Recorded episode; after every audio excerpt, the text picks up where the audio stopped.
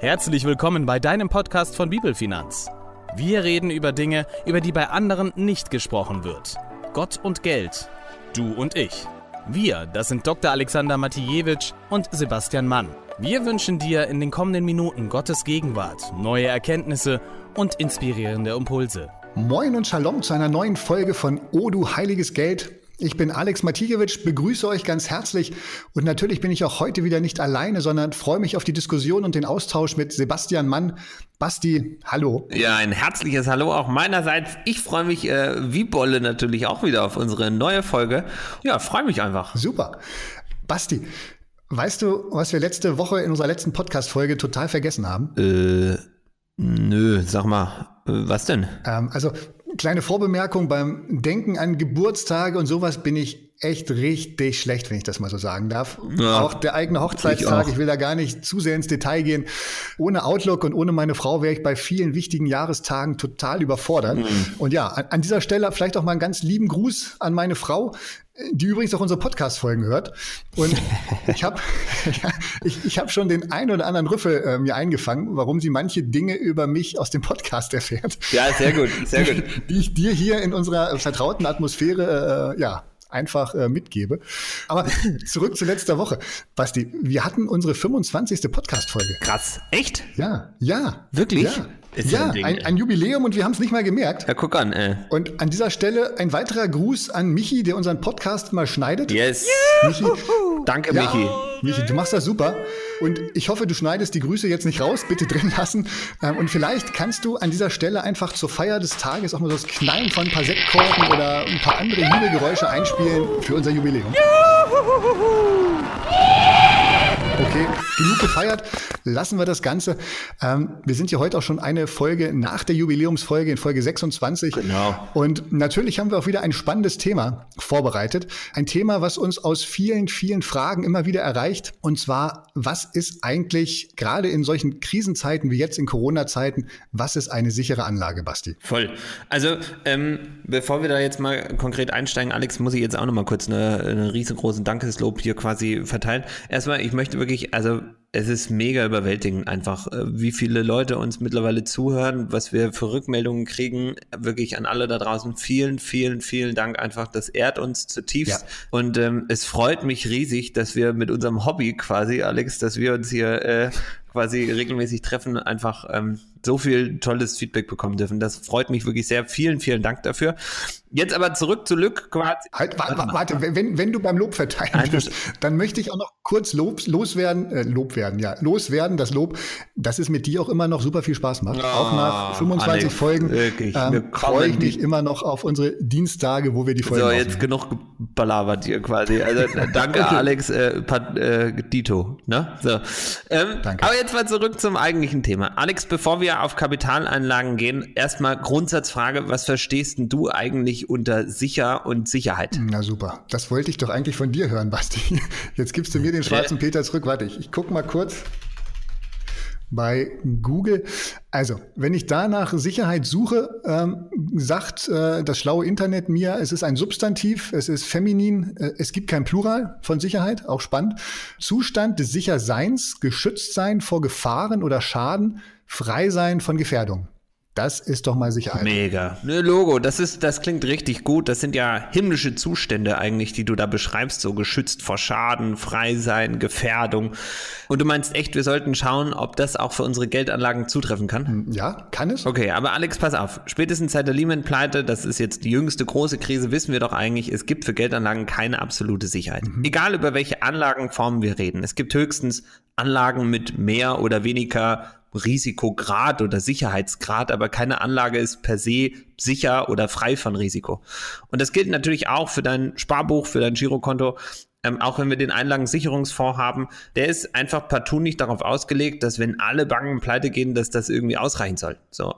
Und die Qualität von Sicherheit steht und fällt letztlich immer mit der Qualität ja desjenigen oder demjenigen oder wie auch immer man das jetzt äh, da vorstellen will, mhm. der die Sicherheit letztlich dir suggeriert, der dafür einsteht, der sie birgt. Okay. Äh, das heißt, wir könnten nach knapp fünf Minuten Podcast zum Ende kommen und festhalten, es gibt keine sicheren Geldanlagen. Weder mit Corona-Krise, weder ohne Corona-Krise, äh, noch ohne Corona-Krise. Die gibt's nicht. Naja, also für alle, die das nur hören wollten, äh, die könnten jetzt wirklich ausmachen, ne? Aber, also per se ist das richtig. Also ich glaube wirklich, dass es, es gibt ja verschiedenste Anlageformen, die auch jetzt in dieser aktuellen Zeit immer mit sicher beschrieben werden. Also, aber wirklich sicher und sinnvoll ähm, so wie du das vorhin beschrieben hast, also die Sicherheit, also die, der Schutz vor Gefahren, Wertverlust quasi, den, den finde ich weder in Immobilien, den finde ich nicht in Kryptowährungen und da hilft mir auch das gelb glänzende Gold nicht oder alle anderen Edelmetalle oder was auch immer dir dann noch einfallen mag, was irgendwie als sicher klingen mag das gibt es einfach nicht. So, da gibt es. Ja, wieso meine Immobilie ist doch? Ja. Gibt es keine no. Kursschwankungen? Nee, also mein Angebot und Nachfrageregeln im Markt, lieber Alex. Ne? Also wenn deine Immobilie okay. quasi in, in, was weiß ich, im absoluten Hinterwald liegt, quasi wo halt keiner wohnen will, dann hilft dir das auch nichts und enteignet geht auch, zerstört geht auch. Ja, also man, wir, okay. manche Erdbeben, ne, die können auch so ein Häuschen kaputt machen oder so. Ne, wir jetzt hier, wir ja kein Apokalyptiker, ne, also wir jetzt hier nicht schwarz malen, aber, mhm. ne, aber nichtsdestotrotz so bombensicher ist das Ding nicht, ne? Und ähm, auch Gold und Edelmetalle, ne, die können einfach im Wert fallen, die können aber auch im Wert steigen, so und es gibt auch genug Ordnungen quasi und staatliche Mechanismen, die dafür sorgen können, dass man halt zum Beispiel den Handel mit Edelmetallen verbietet oder dass man das einschränkt und so weiter und so fort. Also, weißt du, es gibt genug Gründe, und da könnte ich dir jetzt zu jedem einzelnen Ding sagen, eh, pass auf, sicher ist das nicht, ne? Mhm. Punkt quasi. Okay. Ne? Ohne da jetzt aber auch sagen zu wollen, Hilfe, ist ja jetzt alles unsicher. Aber im Grunde, also ist es halt einfach so. Genau. Ne? Es ging ja auch nur um die Frage, gibt es eine sichere, 100% sichere Geldanlage und nicht, äh, ja, ist es mehr oder weniger sicher. Letztendlich erinnert mich das so ein bisschen an, an eine Stelle im Buch Hiob, im Alten Testament der Bibel. Da heißt es in Kapitel 8, Vers 14, worauf sich der Mensch stützte, das zerbricht und seine Sicherheit zerreißt wie ein Spinnennetz. Er sieht sein Haus an als Sicherheit, doch es hat keinen Bestand. Er versucht es festzuhalten, doch es bleibt nicht stehen. Mega ja eigentlich, ne? Also gucke mal, in der, also sogar im Alten Testament Hiob, ich meine, das Buch hat an sich ja ganz schön Sprengkraft, ne? So äh, lesen wir, eh, sicher gibt's nicht quasi. So, und deswegen ja auch mein Lieblingsvers nochmal, äh, damit das auch wirklich konsequent in allen 26 Folgen zu hören ist. Prediger 11, Vers 2, verteile dein Vermögen auf sieben oder acht, denn du weißt nicht, welches Unglück über die Welt hineinbricht. Letztlich ist das einfach die Diversifikation, die einfach einzig und allein als sinnvollste Empfehlung auch aus der Bibel und ehrlich gesagt ja sogar in der Wissenschaft, also in der Wirtschaftswissenschaft immer wieder hervorgehoben wird. Letztlich beantwortet das ja die Grundsatzfrage. Es gibt keine sicheren Geldanlagen mit oder ohne Corona. Und damit verabschieden wir uns für heute und wünschen euch alle einen großartigen Tag. Halt, halt, halt, halt, Basti, halt. Nicht ganz so schnell. Nicht ganz so schnell. Ich habe schon befürchtet, dass das Thema heute sich in so eine äh, Richtung entwickeln könnte und du hier vorschnell äh, dich einfach verdrücken willst. Von daher habe ich mit einem befreundeten Historiker mal darüber gesprochen. Das hat mich echt interessiert. Warum sind eigentlich wir Deutschen irgendwie so gefühlt sicherheitsaffiner als andere Menschen außerhalb von Deutschland? Deswegen gibt es ja auch German Angst. Ne? Ja, also zum Beispiel. Genau. Warum haben gerade wir Deutschen so ein besonders hohes Bedürfnis nach Sicherheit? Mhm. Genau. Und? Was sagt er? Ja, Gleich, lass mich noch kurz Grüße loswerden. Lennart, herzlichen Dank für diesen Privatunterricht bei dir zum Thema Sicherheit. Also, Lennart meinte, ähm, dass einfach wir in unserem jüngeren kollektiven Gedächtnis als Nation wenig positive Erfahrungen haben in der Bewältigung von existenziellen Krisen. Also, damit sind wir natürlich auch wieder gleich beim Stichwort Corona. Das heißt, wenn wir in der jüngeren deutschen Geschichte nachschauen, dann führten Krisen bei uns einfach häufiger als anderswo zu politischem Chaos. Und aus dieser Vorprägung über Generationen hinweg, meint Lennart, haben wir Deutschen eben ein größeres Sicherheitsbedürfnis entwickelt als andere Nationen. Mm, okay, also das klingt jetzt ein bisschen kompliziert, aber ich glaube, ich habe verstanden, was Lennart sagen will und ähm, so ein bisschen dämmert es mir. aber mach, also hat Lennart dir auch noch ein paar Beispiele mitgegeben. Auch meinerseits übrigens vielen Dank, Lennart. Ja, ne? also hat er. Ich, ich wollte, äh, gut, ich, ich erzähle sie jetzt einfach mal. Ähm, also für alle Geschichtsfreunde unter uns, da wäre zum Beispiel die Gründerkrise, ja, nach der Reichsgründung in den 1870er Jahren oder auch die Inflation nach dem Ersten Weltkrieg in den 1920er Jahren, die war in Deutschland einfach besonders stark ausgeprägt nach der Niederlage im Ersten Weltkrieg. Ja. Deutschland war hochverschuldet, wirtschaftlich ruiniert. Wir hatten hohe Reparationsleistungen an die Sieger des Krieges zu zahlen. Da waren wir einfach deutlich mehr betroffen als andere Länder. Und in dieser Zeit wurden private Vermögen massenhaft entwertet. Es gab Massenarbeitslosigkeit, die Selbstmordrate erreichte ungeahnte Höhen. Und auch diese Folgen waren einfach in Deutschland mit Abstand am schlimmsten im Vergleich zu unseren europäischen Nachbarn. Und letztendlich spüren wir diese Folgen politisch sogar heute noch. Also wenn es zum Beispiel um diese Euro-Bonds geht oder Schulden allgemein, mhm. dann ist Deutschland immer eines von wenigen EU-Ländern, das eher für umfangreiche Sparprogramme ist und sich gegen hohe Neuverschuldung für Investitionsprogramme ausspricht. Mhm. Ja? Und letztendlich der, der Übergang dieser Weltwirtschaftskrise war dann auch damit verbunden, dass die Nazis auf einmal politisch an Macht gewannen in den 1930er Jahren. Also auch da wieder eine äußerst negativ prägende Erfahrung für uns als, als Deutsche. Und wenn ihr mehr darüber wissen wollt, wendet euch einfach an Lennart. Lennart, keine Angst, ich verrate jetzt nicht deine Kontaktdaten, aber wenn ihr mehr wissen wollt, äh, schreibt uns gerne.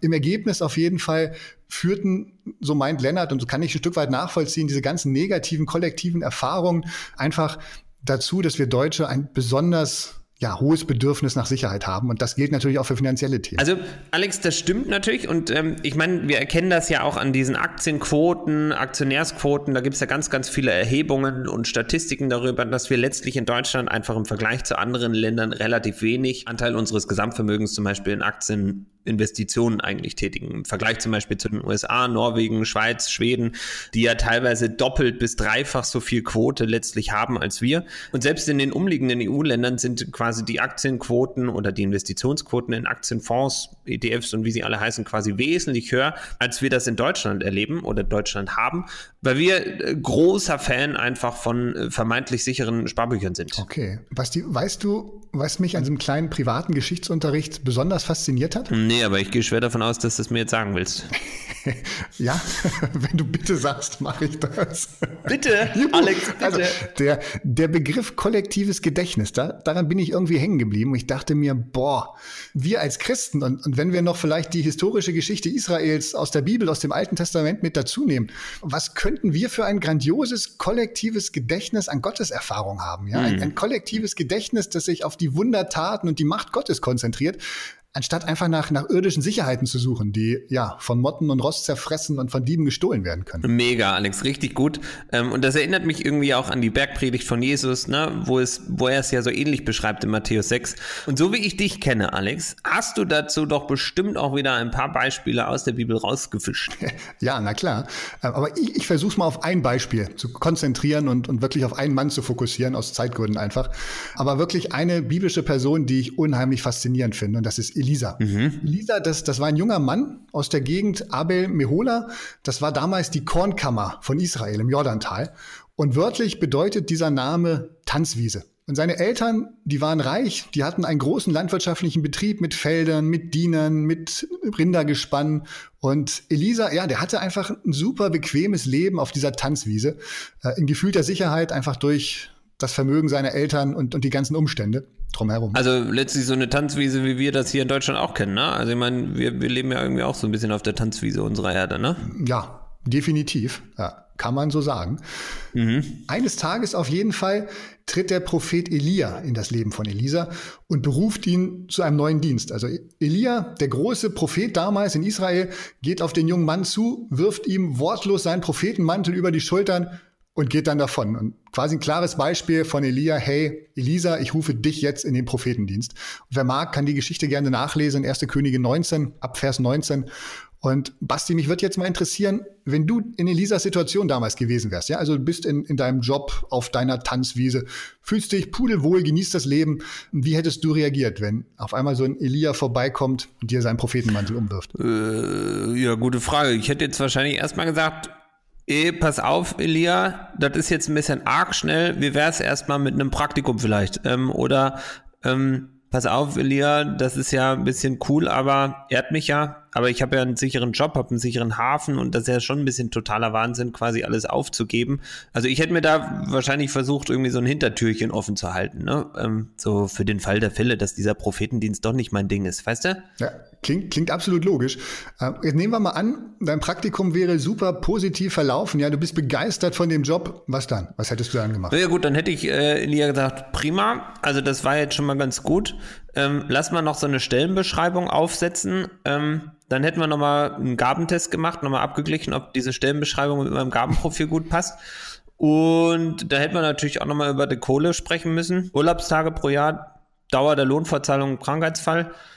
Den Dienstwagen, ich glaube, als Prophet kommt man rum, das hätten wir auch noch klären müssen. Also so ungefähr, ne? könnte ich mir das gut vorstellen. Ja, ja, ja. Ich, ich, sehe, wir, wir ticken da ähnlich, wir sind zumindest ähnlich geprägt. Ähm, und ich glaube, da kommt einfach wieder unser Empfinden nach Sicherheit durch. Ne? Aber Elisa, der denkt und reagiert damals völlig anders. Denken wir noch mal an die Situation. Elia wirft ihm im Vorbeigehen den Prophetenmantel um als Zeichen, dass Elisa jetzt in den Prophetendienst berufen ist. Und weißt du, was Elisa macht? Nö. Ich finde das total Total genial. Elisa spannt seine Rinder aus dem Gespann, also jetzt nicht genial vielleicht für die Rinder, ähm, aber diese Gesamtszene. Elisa spannt seine Rinder aus dem Gespann, ja, schlachtet sie direkt an Ort und Stelle und opfert sie auf dem Feuer, das er mit dem Holz seiner Gespanne entzündet, opfert sie vor Gott und nimmt quasi sein ganzes altes Arbeitsgerät, seinen alten Job, seine alten Sicherheiten und hängt die nicht einfach nur an den Nagel, mhm. ähm, sondern er verschreibt sich ganz mit Haut und Haaren dem Dienst für Gott, indem er wirklich alle Sicherheiten aufgibt. Es gibt keinen Weg zurück in seinen alten Job. Die Rinder sind tot, die Gespanne verbrannt und mehr noch. Symbolisch gibt er auch sein Erbteil letztendlich auf, also sein Reichtum, seine Freiheit, seine ganzen eigenen Lebensziele. Und ja, ähnlich macht es letztendlich auch Abraham, ne? als der einfach auf ein Versprechen eines Gottes hin, den er bis dahin wahrscheinlich kaum kannte, einfach seine Heimat verließ. Er vertraute dieser Stimme Gottes ohne sicheren Beweis, auf den ich wahrscheinlich gewartet hätte. Ja, am liebsten hm. hätte ich es von Gott schwarz auf weiß gehabt. Am liebsten so eine notariell bestätigte Besitzurkunde des neuen Landes, äh, das Gott ihm versprochen hatte. Aber nein, hm. Abraham geht einfach los. So können wir äh, in die Bibel schauen und würden viele, viele Glaubenshelden finden, ja sei es Mose, Noah und andere. All die, die sozusagen in unserem kollektiven Glaubensgedächtnis verankert sein können. Und die sind alle einfach, ja, ohne Sicherheiten losmarschiert. Wir könnten wahrscheinlich über jeden eine eigene Podcast-Folge machen. Mm, wohl wahr. Mega, Alex. Das führt mich so langsam zu der großen Erkenntnis, lieber Alex, dass es dir ja gar nicht um dieses Thema Geldanlagen eigentlich im irdischen Sinne geht, irgendwie um das Thema Sicherheiten, sondern ja, ja eigentlich ja. um diese Kernfrage, die uns ja auch in den letzten Folgen immer mehr beschäftigt hat, nämlich, ey, wem vertraust du am Ende des Tages? Also sind wir wirklich also vertrauen wir Gott wirklich alles an ja. oder gibt es dahinter Türchen? Letztendlich ist es das, genau. Elisa hätte sein bequemes Leben auf dieser Tanzwiese weiterführen können, aber im Vertrauen auf Gott lässt er seine Sicherheiten einfach los und geht Schritte des Glaubens auf einen für ihn noch unbekannten Gottesacker, den es zu bearbeiten gilt. Und an dieser Stelle viele Grüße an Nathalie für diesen Vergleich. Acker als Bild für, für unsere Berufung. Nathalie, Grüße gehen raus. Äh, ich finde es einfach ein starkes Bild. Mhm. Er verlässt seine gewohnte Tanzwiese und macht sich auf den Weg auf den Acker, wo er noch überhaupt nicht weiß, wie gilt es, den zu bestellen, was soll ich da pflanzen, wie bearbeite ich den. Aber er vertraut einfach, dass Gott das weiß und, und ihm zeigen wird, wie es gehen wird. Mhm. An dieser kurzen äh, Stelle hier mal ein kurzer Hinweis auf Podcast Folge 10 übrigens. Äh, da haben wir uns auch ganz intensiv mit dem Thema Beruf und Berufung beschäftigt. Punkt quasi. Sehr gut, Basti. Danke für die, für die Ergänzung. Weißt du, was, was mich jetzt noch nachdenklich stimmt? an dieser Geschichte äh, von Elisa? Vielleicht, aber sagst du mir. Okay, also ich, ich persönlich, ich weiß ja, wir, wir erzählen ständig darüber, dass, dass Gott unser Versorger ist, dass Gott auch mein Versorger ist. Und doch ertappe ich mich immer wieder dabei, dass ich weiterhin an irdischen Sicherheiten festhalte. Und ich glaube, wäre ich Petrus, ähm, eine Freundin hat mir gerade vor ein paar Tagen so ein, so ein lustiges Bild bei über WhatsApp geschickt und, und ich habe mich so ertappt gefühlt, ja. Also wäre ich Petrus, ganz ehrlich, wenn Jesus mich auffordert, komm, steig zu mir aufs Wasser, ich glaube, ich hätte erstmal den Rettungsring umgelegt. sicher ist doch sicher. Aber was für ein gewaltiges Wunder hm. hätte ich dann verpasst, ja, wenn ich nicht wie Petrus einfach aufs Wasser gegangen wäre. Und ich ahne einfach so, so ein Stück weit, dass Gott für unser Leben einfach noch viel, viel mehr Wunder und Segnung bereithält, als wir uns das vielleicht zu erträumen wagen, wenn wir einfach weniger nach irdischen Sicherheiten greifen und uns weniger darauf fokussieren. Hm. Denn über Elisa lesen wir dann in der Bibel, nachdem er diesen Job angenommen hat als Prophet, als, als Nachfolger von Elia, ähm, da lesen wir, dass er in den nächsten 60 Jahren, die er als Prophet in Israel unterwegs war, 28 Wunder vollbracht hat, die Gott einfach durch seine Hände geschehen ließ. Mhm. Ja, jetzt klingt 28 in 60 Jahren vielleicht nicht viel, aber wenn wir das vergleichen mit seinem Lehrmeister Elia, der auch schon ein riesengroßer Prophet war im alten Israel, das waren nicht mal halb so viele Wunder mhm. wie bei Elisa. Also krass, Alex, ehrlich gesagt, ich weiß gar nicht, also mir kommt gerade so ein Bild, das da teile ich einfach kurz mit dir. Mhm. Ich habe gerade an so einen Helium-Luftballon denken müssen. So, also wenn du den in der Hand hältst, ja, dann ist der nicht spektakulär. So, das ist sorgt jetzt auch nicht für Staunen irgendwie, ne? Sondern erst wenn du den loslässt, ja, wenn der wirklich in den Himmel steigt, wenn du dem nachguckst, dann ist, mhm. dann bringst du was zum Staunen irgendwie und daran musste ich gerade denken. Aber Alex, zurück, was nimmst du? Nee, schönes Bild, Basti. Genau das darum geht. Voll, danke, freut mich. Ähm, aber Alex, was nimmst du für dich ja. mit aus dieser Geschichte ja, raus? Ich bin ja schon auch manchmal kritisch zu mir selbst. Und, und ich dachte mir so, wir haben, also du, Basti, ich, jeder, der uns zuhört, jede, jeder hat letztendlich, ja, ständig die Wahl. Wir können weiter in unserem Leben auf Nummer sicher gehen, nach, nach irdischen Sicherheiten suchen. Mhm. Oder wir können einfach wie Elisa Schritte im Glauben wagen und vorangehen, auch, auch wenn wir keine Sicherheiten sehen. Ja, wir können weiter auf unser Ansehen bei Menschen bedacht sein oder wir können einfach alles auf die Ehre Gottes setzen. Mhm. Wir können weiter unser Geld sparen oder vergraben, um im Beispiel von den Talenten zu bleiben. Oder wir können es einfach im Sinne unseres Herrn investieren. Wir können weiter gemütlich unsere Felder auf der Tanzwiese pflügen oder ja, einfach dem Ruf Gottes folgen und uns aus unserer Komfortzone herausrufen lassen. Mhm. Und wenn ich ehrlich bin, ich möchte immer die zweite Variante, auch wenn es mir schwerfällt. Nee, voll. Aber ich glaube, dann, dann werden wir eine Menge von Wundern einfach verpassen. Und ich meine, Alex, das haben wir beide auch in unserem Leben immer wieder erlebt, in kleinen Teilen.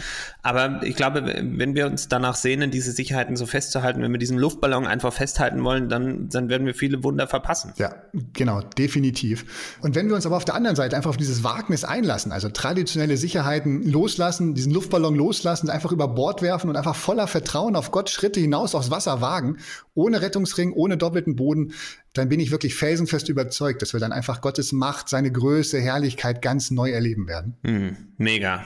Alex, mir kommt der Gedanke, es wird Zeit für eine Challenge. Pass auf, mhm. folgende Idee. Ich meine, dieser, dieser Grundgedanke, alles loszulassen quasi ja. und, und, und wirklich alles Sicherheiten aufzugeben, das ist, ich finde den Gedanken einfach mega. Und das soll jetzt natürlich nicht dazu animieren, Alex, dass du jetzt dein Haus einfach verkaufst, ja, alle deine Besitztümer verkaufst, deinen gesamten Kontostand irgendwo hinspendest, dich dann mit zwei Koffern und deiner Familie vor die Straße stellst und ganz laut schreist, Jesus, hier bin ich, äh, was machen wir jetzt? So, das kann vielleicht dein Ruf sein, aber das solltest du gut prüfen. Genau, fragt Gott vorher, bevor ihr das macht. Genau, also ne, bevor wir jetzt alle Nagel hängen. Sagt nicht, Basti und Alex haben gesagt, sondern fragt, was Gott genau, sagt. Genau, das wäre ganz cool. Also ich glaube, der hat ein bisschen mehr Autorität. Aber was ich, was ich mega finde, und das, ich mache das auch immer wieder, ist dieses, schreib die Dinge auf, in denen du gerade mega viel Sicherheit empfindest. Also dein Kontostand, dein Depotwert, deine Versicherungsverträge, deine Firma, dein Haus, deine Familie, was auch immer das quasi ist, woran du gerade Sicherheit hast und das nicht Gott ist quasi, dann wünsche ich mir immer wieder, dass ich das, also ich schreibe das auf und, und sage einfach Gott, hey, pass auf, ich merke einfach meine Abhängigkeit, meine, meine Sicherheit, mein Fundament quasi rückt gerade von dir ab hin zu diesen weltlichen, irdischen Sicherheiten und ich will das eigentlich nicht. So, und ich vertraue diese Dinge einfach zu 100 Prozent dir wieder an. Das heißt ja nicht, dass wir, dass wir sagen irgendwie, äh, jetzt schmeiße ich alles zum Fenster raus irgendwie und äh, so, sondern es geht ja einfach nur darum, dass, dass, dass Gott mir die Sicherheit für diese Dinge geben soll. Dass ich seine Sicherheit darin erleben werde. Ne? Mhm. Und ähm, das kann man ja auch mit Unterschrift, Datum irgendwie auch richtig so schön auf Papier irgendwie festhalten. Und darin, und das ist jetzt lustig, darin bin ich mir wirklich sicher, also da, es gibt doch Sicherheit quasi, dass Gott Gott uns darüber Freiheit schenken kann. So, und, und weißt du, wie viele Bücher es da draußen gibt über finanzielle Freiheit und so viel blub blub quasi. So, und ähm, ich glaube, dass darin liegt wirkliche Freiheit, wenn wir wirklich alles aufschreiben, was uns gerade wirklich beschäftigt, worin wir Sicherheit sehen, die eigentlich ja, wie wir wissen, gar keine ist und die einfach zu 100 Prozent an Gott abgeben. Das wünsche ich mir. Lasst uns das aufschreiben, lasst uns das festhalten. Finde ich einen guten Plan für die Woche. Ja, super Idee, Basti. Also drei Punkte, wo wir sagen, okay, die sind uns sehr, sehr ans Herz gewachsen, diese irdischen Sicherheiten, die wollen wir eigentlich auf keinen Fall loslassen, die einfach wieder in Gottes Hände quasi zurückgeben. Es gehört uns ja eigentlich eh nicht, wie wir wissen, aber ja, manchmal haben wir doch den Eindruck, es ist unseres, es einfach wieder an Gott zurückzugeben.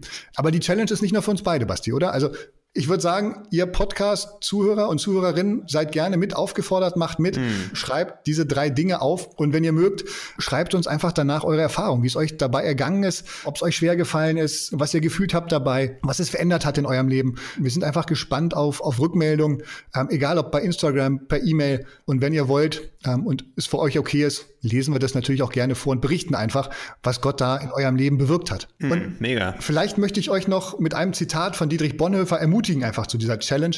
Ich finde dieses Zitat Wahnsinn. Es begleitet mich jetzt schon ein paar Jahre.